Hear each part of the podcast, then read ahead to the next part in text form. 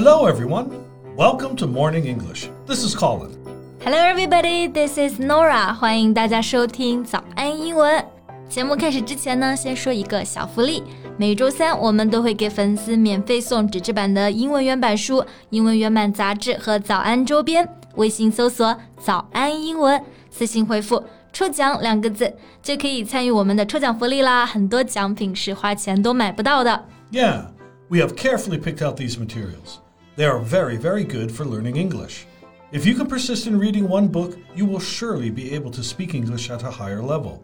So go to the WeChat official account for the lottery right now. Good luck to all of you. OK，今天我们要和大家聊一聊日本第一女星，或者说是女王，她就是天海佑希。Have you ever heard about her? Mm, maybe I've seen her on TV, but I wouldn't recognize her. You know, to to match her face with her name. OK， so she she's the top actress in Japan. 对对对，不管是男孩还是女孩，都很喜欢她。 People are just obsessed with her。呃然后最近五十四岁的她近照曝光之后，全网都沸腾了，真的是 slay 全场。Wow, she still slays you at the age of 54? Yeah, absolutely。就随便一个 pose 都是身姿挺拔、攻气十足啊，真的只能用 slay 这个单词来形容了。那在这里的用法其实就是表迷住某个人，深深打动别人，对吧？Right. It, it can mean to greatly impress or amuse someone, like uh, those old movies still slay me. Yeah, yeah. So she really slayed us all. Okay, I think we should really dig a little bit deeper about her in today's podcast. Sure, let's go for it. 在这里提醒一下大家，我们今天的内容呢都整理成了文字版的笔记，欢迎大家到微信搜索“早安英文”，私信回复“加油”两个字来领取我们的文字版笔记。 You know，当我看她的照片的时候，我感觉她看上去和她年轻的时候一模一样。嗯，How do you say this in English？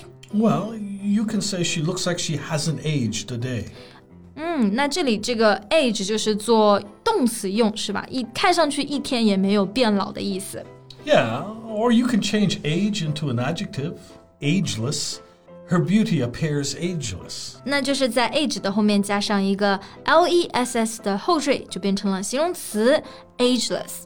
Yeah, exactly. Well，啊、我刚刚其实还想到一个跟这句话类似的一个表达，不过更加文艺一点。 Okay, I'm all ears. Age doesn't wither her, nor custom stale her infinite variety。 意思就是岁月无法摧残她，世俗也不能够腐朽她无限的千姿百态。 Ah, yeah, yeah, yeah. That's a Shakespearean quote. And it's also used in the movie Once Upon a Time in America. That's right，就是《美国往事》这部电影里面 Noodles 对心上人说的话。而刚刚我们在这句话里面，age 其实就不是代表的年纪了，而是做名词，就相当于 time。 Yeah, and wither is a verb. Um, if a plant withers or something withers, it dries up and dies. Wither 就是指的枯萎，在这里呢就是做比喻嘛，把少女比作花。而后半句有一个词就是 stale，其实和 wither 这个意思有点类似了。 Yeah, we usually use it as an adjective, like um, stale food. 就是指过期的。那做动词呢，就是让某件事情变得 not fresh anymore。 That's right. Mm, uh, that's a really poetic quote. 嗯，这句话就真的很美啊，所以我觉得用在天海佑希身上，觉得非常合适。然后我觉得它还有一个特质就是很飒。呃，这个用英语怎么说呢 uh, I guess you could say dashing. ？Dashing。 Yeah, dashing means attractive, uh, confident, and elegant. Typically, you use it to describe a man, OK， but but uh, sa has a meaning that the girl is very cool. So dashing could be an appropriate translation. I see。所以这个词呢，就是可以形容那种风度翩翩的、自信的、潇洒的。 That's right. And I also heard another word. It is valiant. Ah, yeah, valiant is the right word. Um, if you describe someone as valiant, you mean they are very brave or determined. 对，这个词意思就是英勇的、果敢的。我觉得“飒”呢有一层含义，也就是这种果敢嘛，所以也可以说是 valiant。 So, wh- why do you think she's dashing and valiant, Nora? 呃，我觉得首先是因为他之前在闻名世界的一个歌剧团叫做宝冢歌剧团，然后在日本呢，这个是和歌舞伎同名气的。Ah, yeah, I've heard about it. Um, it's a all-female musical theater. Every character is embodied by a female actress, including all the men. 对这个歌剧团呢，其实所有的角色都是由女性扮演的，连里面的男性角色也是由女性出演。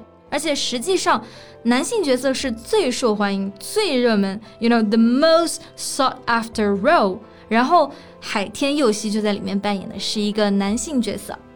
But uh, you have mentioned earlier that she's an actress, right?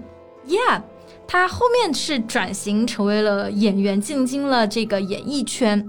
If she got the most sought-after role, why did she decide to bow out of acting in theater? Well，这其实就是我说他很 dashing 的一个点啊。那在这里我们用到一个表达是 bow out，意思就是退出。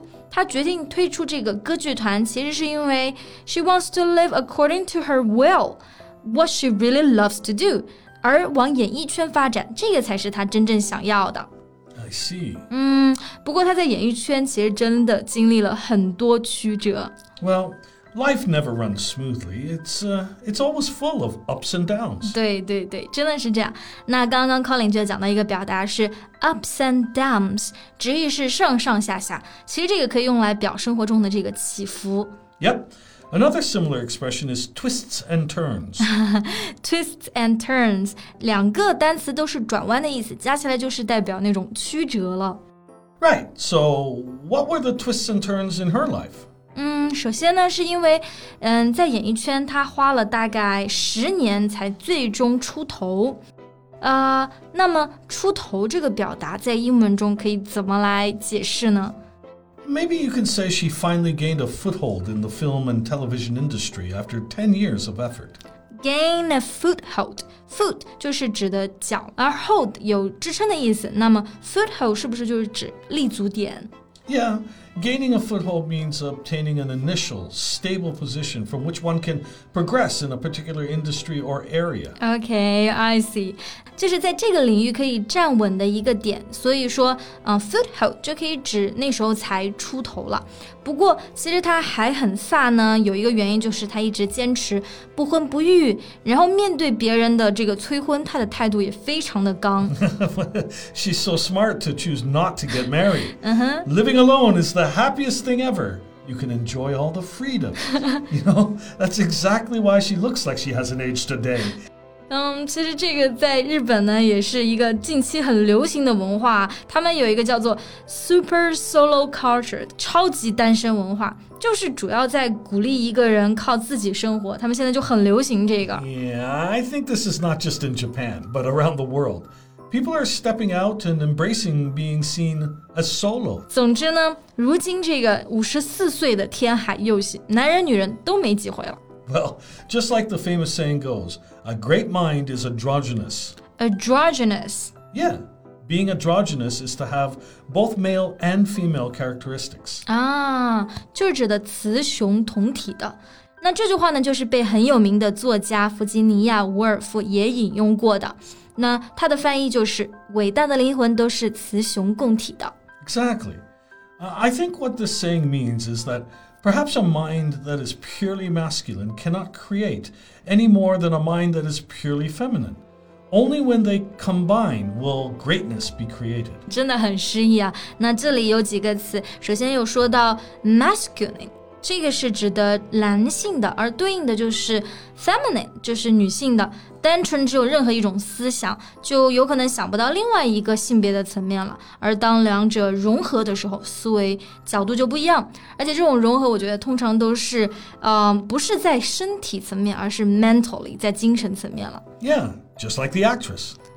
好的，那今天我们这期节目呢就到这里结束了。最后呢，再提醒一下大家，今天我们所有的内容都整理成了文字版的笔记，欢迎大家到微信搜索“早安英文”，私信回复“加油”两个字来领取我们的文字版笔记。 So thank you so much for listening. This is Colin. This is Nora. See you next time. Bye.